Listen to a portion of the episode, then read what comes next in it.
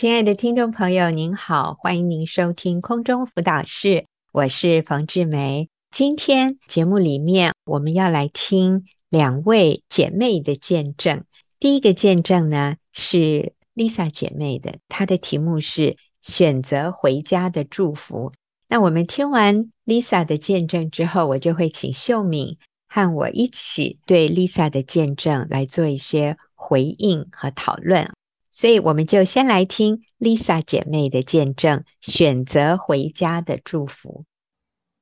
十年前，我肚子里怀着老二，个性严谨，凡事要求尽善尽美的我，和当时才三岁多的儿子关系非常的紧绷。我把孩子带到自己任职的园所上学，心想我可以一边工作有收入，一边又可以顾到孩子，真是一举两得。殊不知，事情完全不是我想象的美好。当时念幼幼班的儿子因不想去上学，每天和我上演拉锯战。放学回家后又常哭闹耍脾气。我每天过着赶上下班、赶吃饭、赶洗澡，连睡觉都要赶的日子，一点生活品质都没有。而我也觉得自己是幼教老师，还是园长的身份，为什么就是搞不定自己的孩子？很多时候让我觉得很丢脸。有一天吃晚餐时，我不禁沮丧地跟先生说：“要不是我是基督徒，我真想把肚子里的这个孩子拿掉。”那时觉得小孩真是来折磨父母的。随着老二妹妹的出生，我申请留职停薪，并不是想要真的好好照顾陪伴孩子，而是想让自己喘息一阵子。之后，我还是想回到可以带给我有成就感的职场上班。感谢主，就在那时候，身边的姐妹带我进入了学员妇女小组。神让我明白生命的优先秩序和家庭的需要。当时有一位姐妹对我说：“你在幼稚园都在照顾别人的孩子，把自己一天最精华的时段给了别的孩子，却照顾不到自己的孩子。”这句话深深打动我的心，让我踏上全职妈妈的路。在小组里听到好多姐妹的生命故事和小组长真理的教导，让我明白十大信念。信仰对我来说，不是硬邦邦死守的教条，而是可以在生活当中经验并活出来的。我在家陪伴孩子，学习着料理家务。神也让我发现好多免费资源可以带孩子利用。例如图书馆、亲子馆和公园，上帝也给我创意和恩典，让我学习做营养美味的餐点，满足先生和孩子的味蕾。记得孩子小时候喜欢吃寿司，我还跟姐妹借了电动小火车玩具，孩子组装轨道，最后把和孩子一起制作的寿司放在火车上，成了名副其实的旋转寿司。当时孩子满足的笑容，至今仍是甜美深刻的回忆。我的两个孩子个性不同，气质不同，但同样都需要妈妈全心的陪伴。老大以前情绪不稳定，爱哭闹，但自从我全职在家陪伴他，建立了他的安全感。后来他可以开心的上学，不哭闹，在学校里还是老师的小帮手。如今他上了国中。也很喜欢进厨房弄自己喜欢吃的东西，即便煎一颗荷包蛋都让他很有成就感。记得有一次，他一边煮泡面一边跟我炫耀说：“妈，我觉得同学一定很羡慕我可以自己随便进厨房乱搞，哈，我好幸福哦！”原来一包泡面都可以让他有满满的幸福感。孩子也会在老公生日或父亲节时亲手设计卡片和礼物给爸爸。记得有一年，老公常常腰酸背痛，儿子还设计了一整年份的免费按摩券要给爸爸按摩，爸爸也非常开心和幸福。我越来越明白，原来幸福不用花大钱就可以拥有，儿女是父母的祝福，不是折磨父母的咒诅。前几年，婆婆罹患肺腺癌，尤其后期常常出进出急诊和住院。公公又欠银行的卡债，导致房子被查封。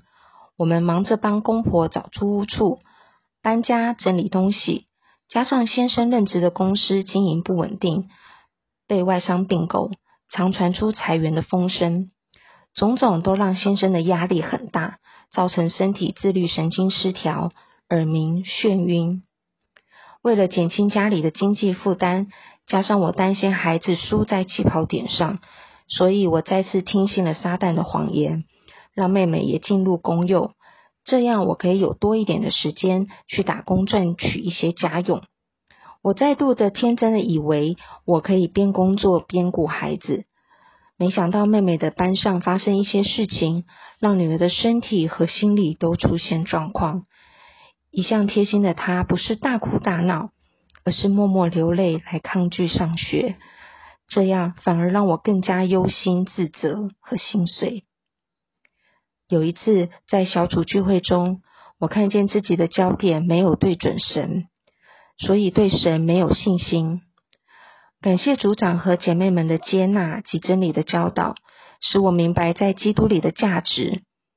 过去我常不断的和人比较。很怕输，从孩子出生就开始比体重、比身长、比挤奶量、比喝奶量；孩子上学后比成绩，甚至当了全职妈妈，也总觉得要有些产值才行。当孩子表现不如预期时，就陷入担心和挫折，错把孩子当做自己的成绩单。感谢主，让我再次明白我在基督里的身份是不需要做什么来证明的。我也渐渐明白孩子在基督里的价值，他们的道路在神手中，而非在我的筹划里。母亲全心的陪伴孩子，对孩子的成长很重要。我需要和女儿有更多的连结，更多认识和陪伴她。后来先生的工作越来越稳定。职位不但没有降，反而升了。公公也信主，受洗归入主名，又戒了烟瘾和毒瘾。婆婆在疾病当中更经历神丰富的恩典，一无所缺。回头看来，神真的是我一切需要的源头。我不仅没有缺乏，反而丰盛有余。当初真是白担心了。我成为全职妈妈已经十年多了。回想起来，这真是一条越走越宽广的恩典之路。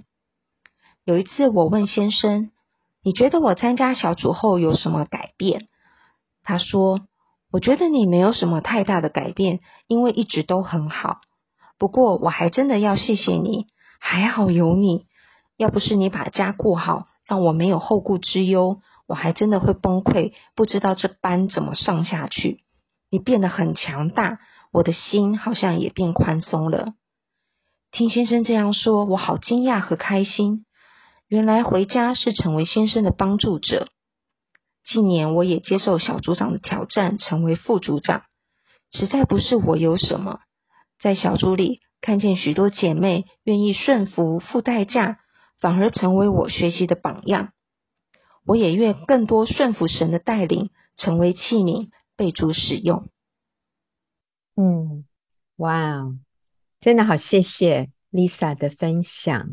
现场秀敏跟我一起，我们就来回应一下 Lisa 她分享她生命的一个历程，选择回家的祝福。那那秀敏，根据你的观察，Lisa 在最初的时候，她有哪些价值观影响了他当时的决定？以至于造成他婚姻里面遇到的问题和困难。嗯，我想 Lisa 遇到的价值观的冲突，我想是很多妈妈们会遇到的一些挣扎、嗯、或者一些观念这样子。我觉得首先我看到的是，他认为他可以一边工作有收入，然后一边可以顾到孩子。嗯、就是我们在没有走这条路的时候，你会觉得我可以用想象的，好像是可以，我应该有那个能力。那我看到的是，我们很容易相信自己是可以做到的。那这个也代表着我们很想掌控我们自己的人生。我们认为靠我自己我是可以的，可是结果就是带来混乱。呃，我觉得他很可爱。他说他开始什么都要赶的日子哈，连睡觉都要赶。嗯、我觉得这句话好好笑，连睡觉都要赶赶赶，赶快上床睡觉，没有生活品质，也是因为这样的混乱带来挫折，搞不定自己的孩子，然后就觉得很丢脸。工作也不是享受，陪伴孩子也不是享受，认为孩子是一个来折磨父母的，是一个咒诅。嗯、那个时候他的问题会在这里面一直打转，可能就是看不到是什么原因造成的，我们会认为是孩子造成的，好像孩子是一个拦阻，一个麻烦。我看到那个时候 Lisa 的一些状况。还有一个错误的方向了，焦点就是职场带给我成就感，的确工作会带给我们成就感，同时可能我们要评估我们失去的是不是更重要的，嗯，对，可能失去更重要的价值和意义。我认为人生不是只为成就感而活，如果我们只追求成就感，最后可能会发现说那也是一场空。因为在那个竞争压力的里面，并不是享受。特别是你有了家庭，有了孩子，你的心很自然的会挂着你的家庭、你的孩子。嗯，我觉得我们要去衡量什么是最重要的。真的是，我觉得当我们有一些信念、有一些价值观，不是那么合乎真理、那么正确哈。譬如说，嗯，我需要透过成就感。来感受到自我价值，其实真的外面来的这些成就、掌声是没有办法完全满足我们里面所需要的自我价值感和安全感。就是说，当我们这些信念有一些偏差的时候，嗯、就会让我们在做决定的时候有一些疏失，以至于最后就是自己很累、很辛苦，拖着孩子，全家也都很累、很辛苦。我们休息一会儿啊，等下继续回来看 Lisa 她后来怎么样改变的。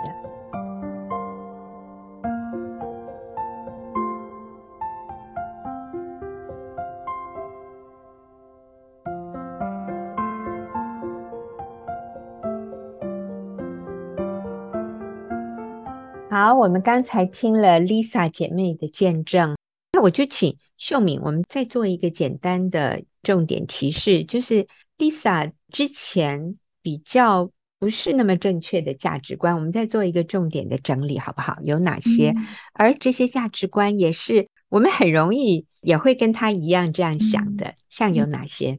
是，我想最主要是追求成就感，这样自我满足的一个人生。嗯、那其实，如果我们不明白在基督里的价值，不管把我们放在哪里。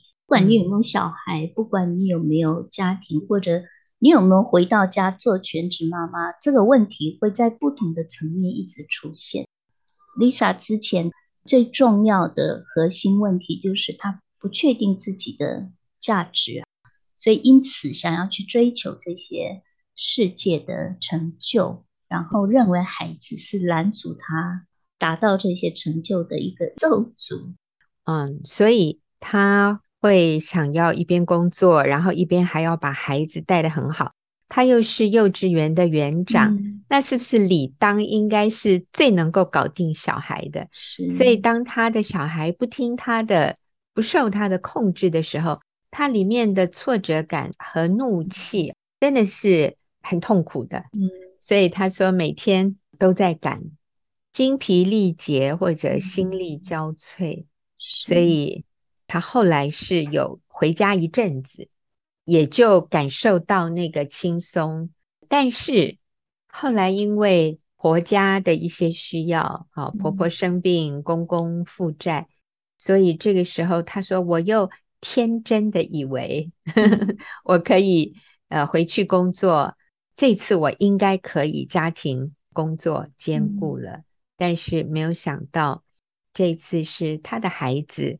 嗯啊，给他一些讯息。嗯啊，他说孩子就是默默的流泪，抗议啊，不肯去上学，所以他又再一次的来到上帝面前说：“好，那主啊，这个我现在要怎么做才是正确的？”嗯、所以这些功课有的时候我们啊、呃、也是重复的在学习哈、嗯，最后等到他的价值观整个对焦了，重新的对准神啊、一切才解决。所以秀敏，你说说看，后来他经历了什么样的内在的变化？先从他前面开始，他听到有一个姐妹对他说：“你在幼稚园都照顾别人的孩子，把一天最精华的时段给了别的孩子。”却没有好好照顾到你自己的孩子哦，我觉得这句话真的是很真实。呃，Lisa 也很谦卑，她说这句话深深打动我的心，让我踏上全职妈妈的路。我想这是一个她决定要走回家走全职妈妈的路。我觉得我们有些时候需要做选择、做决定，真的需要谦卑、柔软、顺服，做对的决定。那。他做了这个决定之后，他回家就有经验到。他说他看到孩子满足的笑容是甜美深刻的回忆。我看到这句话，我好感动。我觉得我们真的不是去追求成就，而是你在你的人生当中留下什么最宝贵的。他从里面真实的经验到幸福和满足，什么是真实的有价值和意义的事。他也看到孩子需要妈妈全心的陪伴，他惊艳到他的老大建立起安全感、价值感，还有跟父母的那个亲密感。嗯。那我觉得基本上就是安全感、价值感、亲密感，我认为是人生最根本、最重要。其他你说成就，很多有成就的人如果没有这三样，我觉得也是一场空这样子。嗯，所以我觉得，哎，这个妈妈。在回家以后，他开始做正确的事，然后孩子就说：“好幸福啊！”同学一定很羡慕他。我觉得 那个幸福感会带来真实的成就感。他也说：“幸福不用花大钱。”他发现原来幸福就这么简单，而且孩子不是咒诅，是祝福。我觉得就是你回到一个正确的位置，你才会慢慢的去经验这一些。就是那个价值观才会转过来，嗯，所以觉得这个姐妹好棒，神也慢慢的医治她里面最根本的问题，就是我们不确定自己的价值，所以我们里面有恐惧、害怕跟人比较啊。他说不断的比呀、啊，就带来忧虑。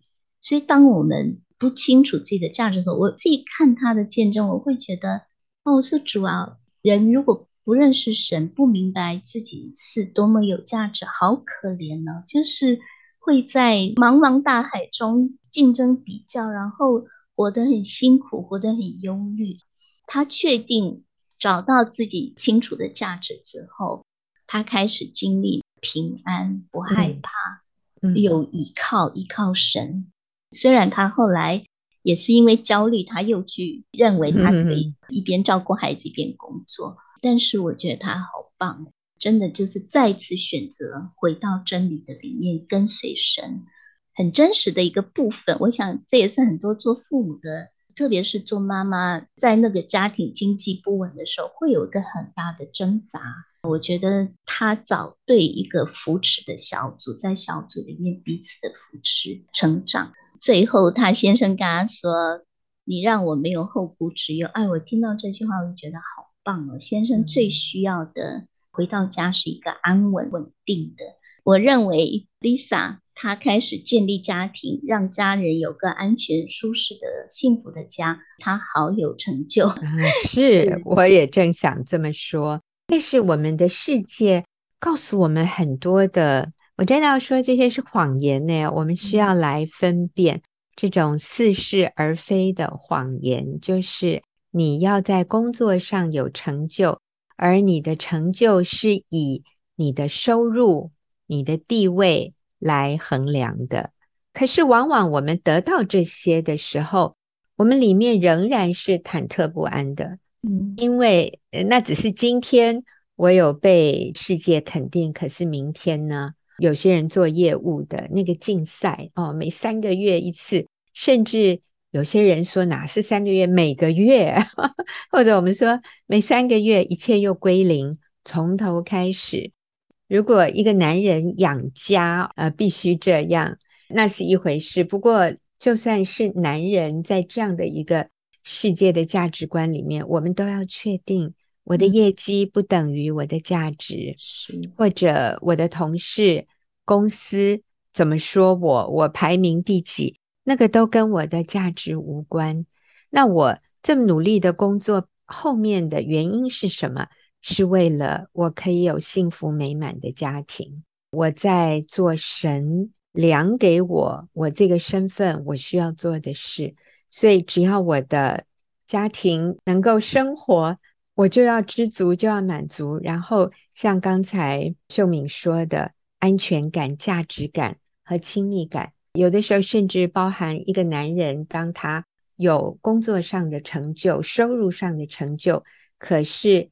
他里面没有安全感，他对自己的价值不确定，跟家人没有亲密感，他的孩子也因为他不经常在家，所以缺乏安全感。那这样有了工作上或者金钱上的成就，也不是真实的幸福。嗯，而一个妈妈愿意放下世界的这些掌声、舞台和肯定。我们回到家里，我喜欢刚才 Lisa 讲的一句话，她说：“我的孩子特质不同，需要不同，可是他们两个人都非常需要妈妈全心的陪伴啊。两个孩子特质不同，但是他们都需要妈妈专注、用心的陪伴。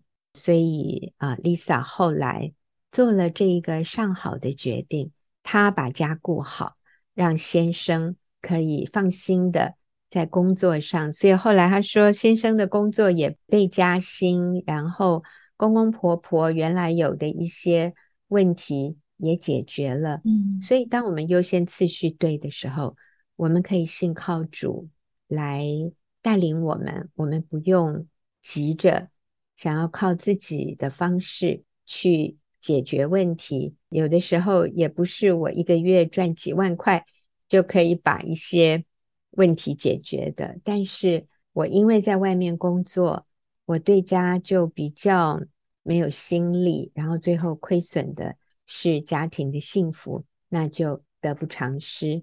好，我们休息一会儿啊，等下要再来听一位姐妹的见证。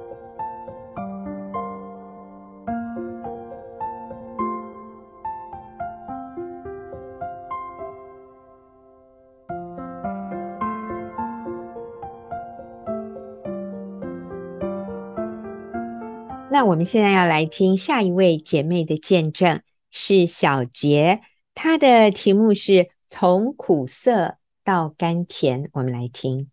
我是爸妈的第一个孩子，望女成凤的期待使我学习了各式各样的才艺，但是印象中我总是在哭泣，妈妈在生气。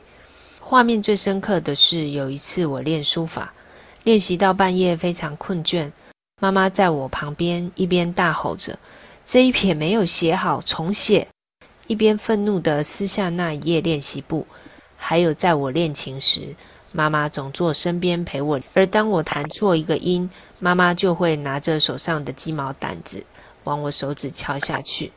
妈妈因着爱，渴望我成功，但是妈妈爱的方式却让我觉得自己好失败。我渴望被接纳。渴望被爱，我想要走入婚姻，建立自己的家庭，因为我以为这样我会得到我想要的对爱的满足。而我的先生是另一个极端，他从小因为父母工作忙碌，在姑姑的照顾下长大，加上家庭的变故、母亲的早逝，他对于婚姻及家庭是没有期待的。先生和我是公司的同事，因为有了孩子。我们从相识到结婚只有短短半年的时间，在懵懵懂懂、家人一片不看好的境况中，我们走入婚姻。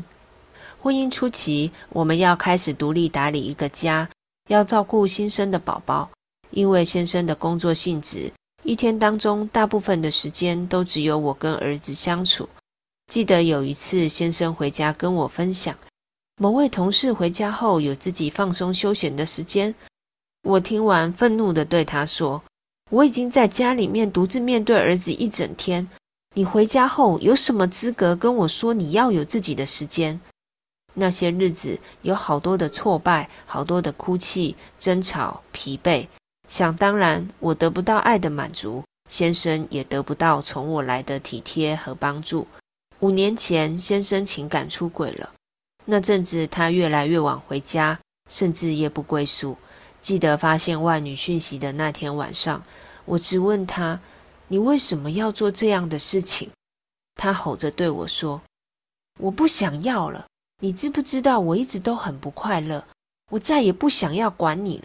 我不回家是因为我不想见到你，见到你我就有压力，我就要被找麻烦。”当下我心痛又惊慌，我不知道该如何面对被背叛的事实。我的婚姻好像要完蛋了。我的家好像要瓦解了。我问神，为什么这样的景况会临到我？那些日子，我常在神的面前哭泣。我求神怜悯外遇的先生，给他回家的路。我以为做错事的是先生，而我是那个被亏负的妻子。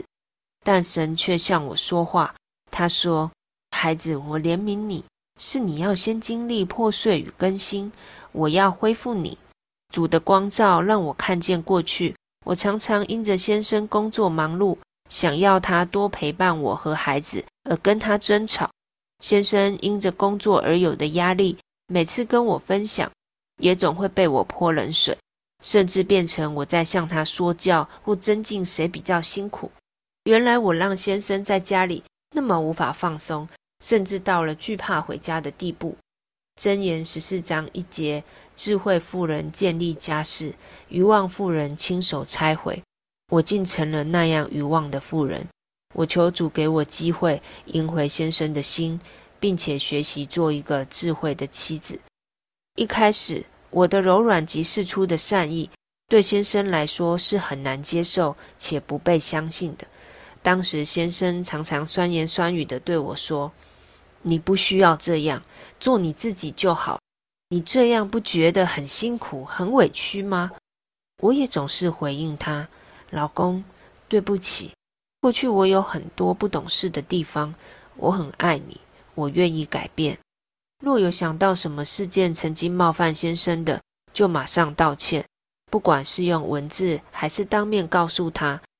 这个过程真是很不容易，因为过去的我是那么的刚硬。”总跟先生对着来的脾气，我需要不断来到神的面前，被安慰、被鼓励、被神的爱再次满足，才能依靠神继续做造就关系的事。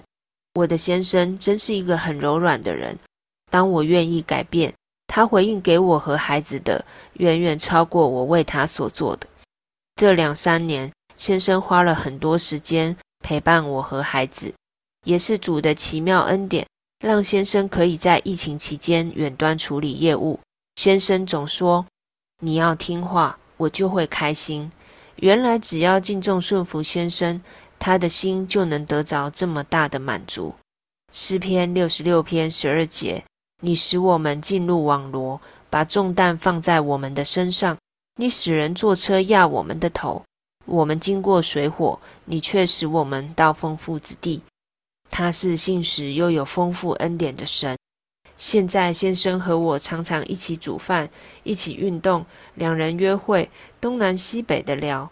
我们是彼此最好的朋友，最亲密的伙伴。我们一起品尝了神在婚姻当中所放的美好滋味。嗯，真的是好奇妙的改变。原来。他们两个人已经是剑拔弩张啊！这个婚姻好像要走不下去了，因为连外遇的事情都已经发生了。许多婚姻在这样的情况下，就是以离婚收场。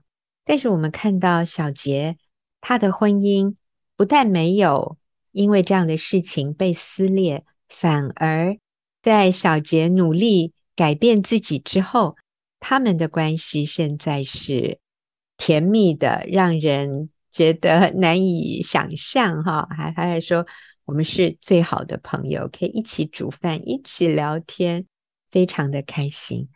我想我们先休息一会儿啊，等一下我们回来思考一下小杰到底做了什么很棒的事，以至于他的婚姻最后能够这样幸福美满的结局。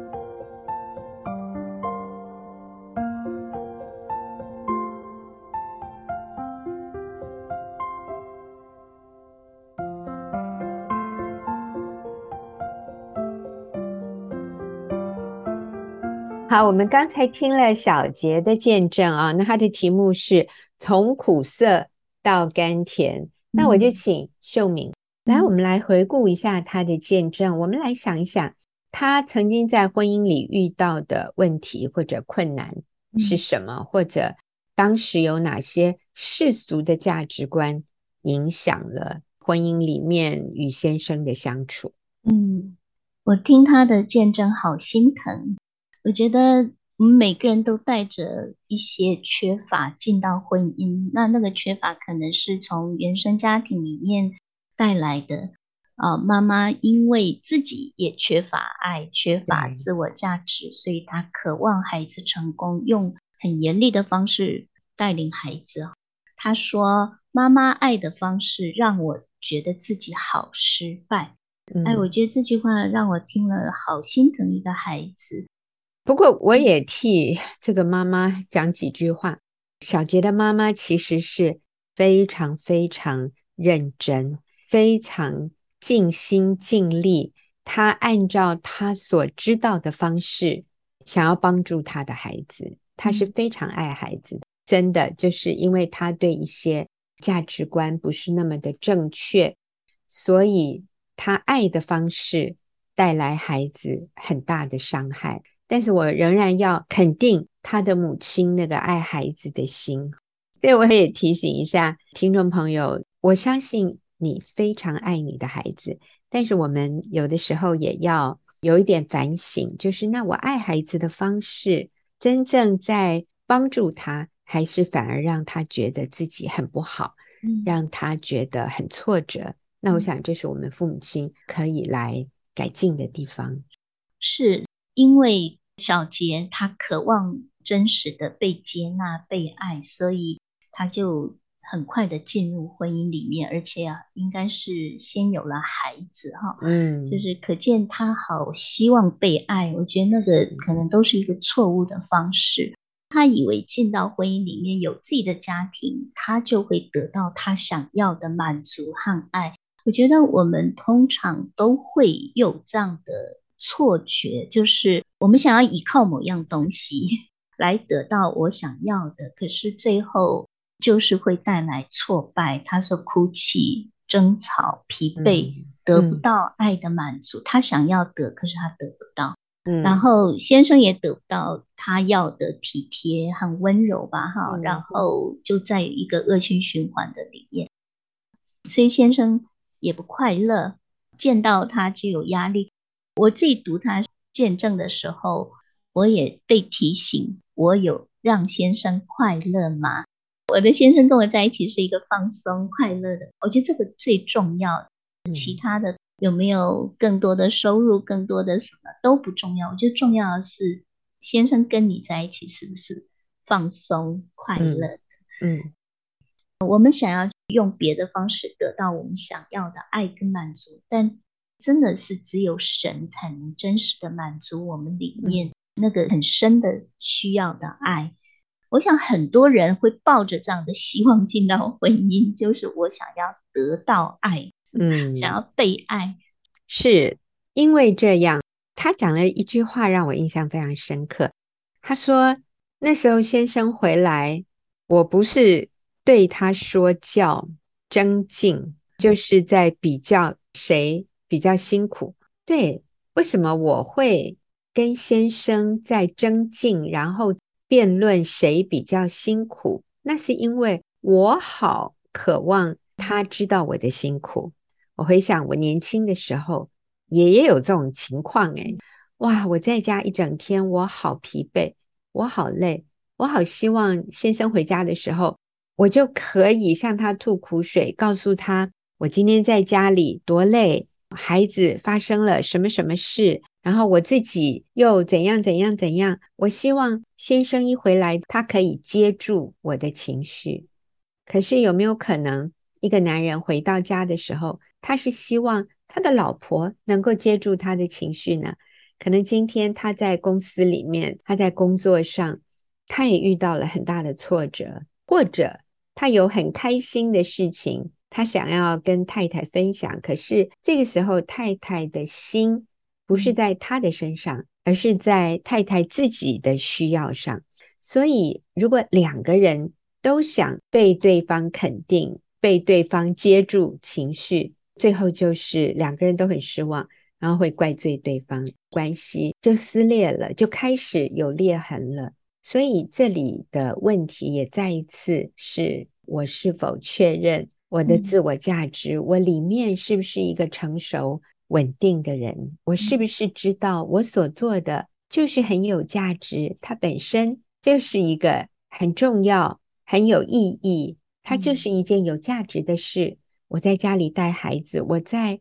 回应神对一个母亲的呼召，我在做目前我能做的最重要的事，就是养育我的孩子。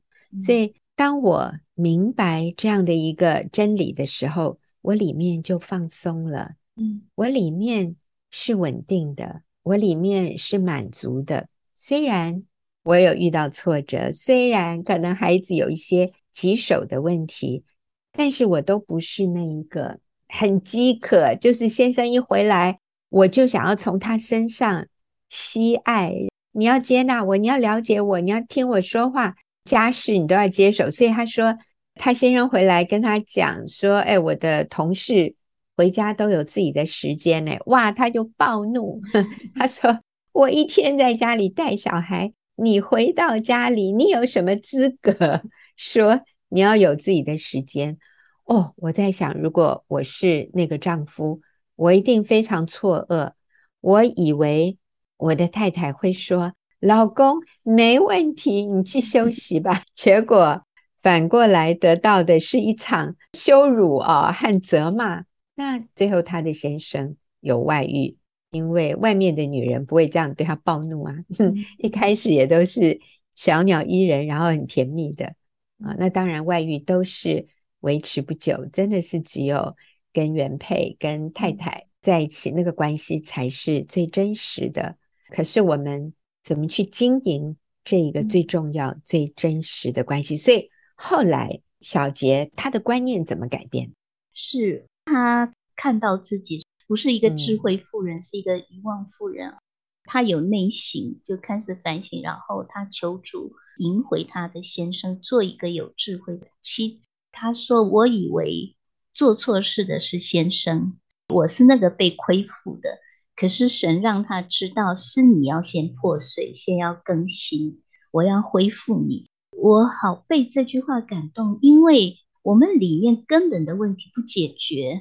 先生外遇回来，你还会再一次去走那个循环。我觉得他根本的问题就是他不知道自己的价值。”过去可能从妈妈那边得不到，现在想要从先生这边得。我觉得神要恢复的是重新认识神，与神建立亲密的关系，还有我们与神稳定的关系，有能力去面对我们各个层面的问题。我觉得神要做的是很深的一个医治。那我觉得这个姐妹也很谦卑，她愿意被神改变，所以她后来就跟先生道歉。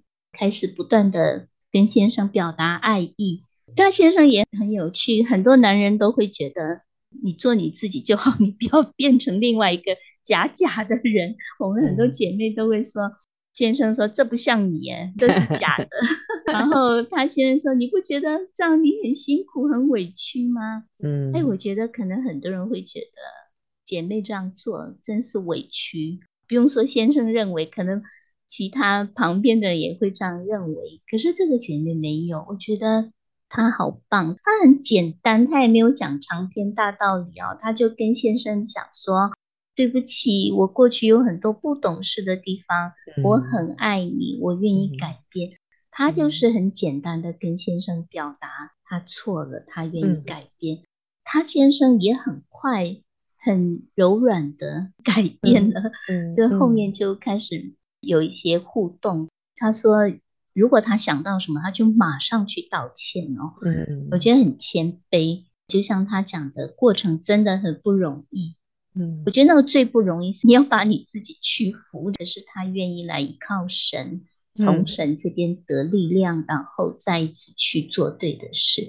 所以医治恢复需要时间和过程。他先生讲了一句很简单的话，他说：“你要听话，我就开心。” 再一次被提醒，敬 重祝福先生。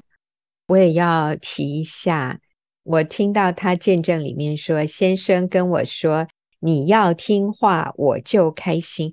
在今天的这样的一个时代价值观和风气里面，哈，女人 如果听到男人讲这句话，那岂不跟他拍桌子了啊？对，跟他翻脸了。你把我当什么？你把我当佣人吗？把我当下女吗？我都没有自主权吗？我没有自己的权利吗？什么？好像我们被。踩在脚底下，但是我们这位姐妹小杰完全没有问题。其实先生讲这种话，真的有一点是非常大男人。可是我们也知道，这就是那个男人的虚荣心。那，我心里想，哎呦，没关系啊，他想做国王，那我就是王后嘛，让他做国王，我让他有那个虚荣感、成就感。其实，难道男人不知道？讲这种话实在是太不上道了，太不符合现代的潮流。可是他里面就有那种男人需要的一种虚荣感，要被肯定，女人需要被宠一样。嗯、对呀、啊，他要被捧，我就捧他嘛。嗯、这个其实不会伤害我的价值，所以我觉得小杰很谦卑，然后他非常认定。他的先生是一家之主，上帝要我们敬重顺服、仰慕丈夫。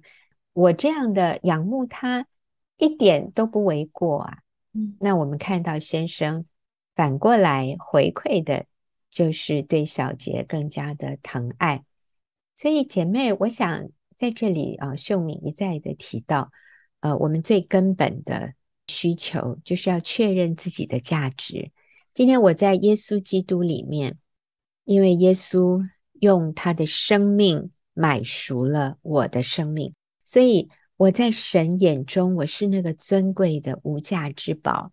因为我知道自己的尊贵与价值，所以我可以谦卑下来，来做上帝要我做的事，就是放下自我，服侍我的家人，尊敬仰慕我的丈夫。因为我很确认我的价值。所以，我有能力舍己，我不会因为舍己而开始觉得自卑，反而是因为我知道自己是多么的尊贵、有价值。所以，当我舍己的时候，我不会有自卑感，我会觉得非常的荣幸。上帝，你竟然拣选我来为我身边的人舍己，来造就他们，让他们蒙恩蒙福。这是我何等大的特权，所以跟世界想的恰恰相反。今天我们听了前面 Lisa 还有后面小杰的故事，都是环绕在一个主题：我们是否认定我们真实在基督里的价值？还有我们是否愿意谦卑地扮演上帝要我们扮演的角色？母亲、妻子的角色，当这两个位置对了。幸福就接踵而来，家庭幸福美满，而这个过程就是放下我们自己，顺服在神的法则之下。最后，我们发现我们是更尊贵，我们一点都没有变成卑下，而且我们身边的人因我们而蒙福，这真的是最高最高的满足和幸福。今天非常谢谢秀敏。也谢谢 Lisa 小杰，也谢谢听众朋友的收听，我们下个礼拜再会。